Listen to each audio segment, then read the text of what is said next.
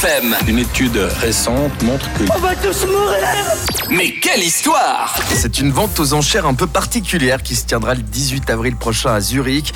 Il s'agit même d'une première en Europe, apprend-on dans les médias. Un Tyrannosaure Rex va être proposé à la vente. L'espèce aurait vécu il y a environ 70 millions d'années. Un spécimen qui pourrait bien se revendre à plus de 8 millions de dollars, d'après la maison Kohler, qui s'occupe de cette grande vente aux enchères et qui insiste sur la qualité hein, de cette pièce rare. Le squelette qui a été baptisé Trinity a été en fait assemblé en utilisant des os de trois spécimens différents de T-Rex retrouvés entre 2008 et 2013 dans différentes euh, régions du Montana et du Wyoming au nord-ouest des États-Unis. La tête du tyrannosaure appartient en revanche à l'un de ces trois T-Rex et elle est incroyablement bien préservée, a fait valoir euh, l'expert de la maison Keller. La maison d'enchères souhaite être transparente en ce qui concerne la provenance des différentes parties du squelette.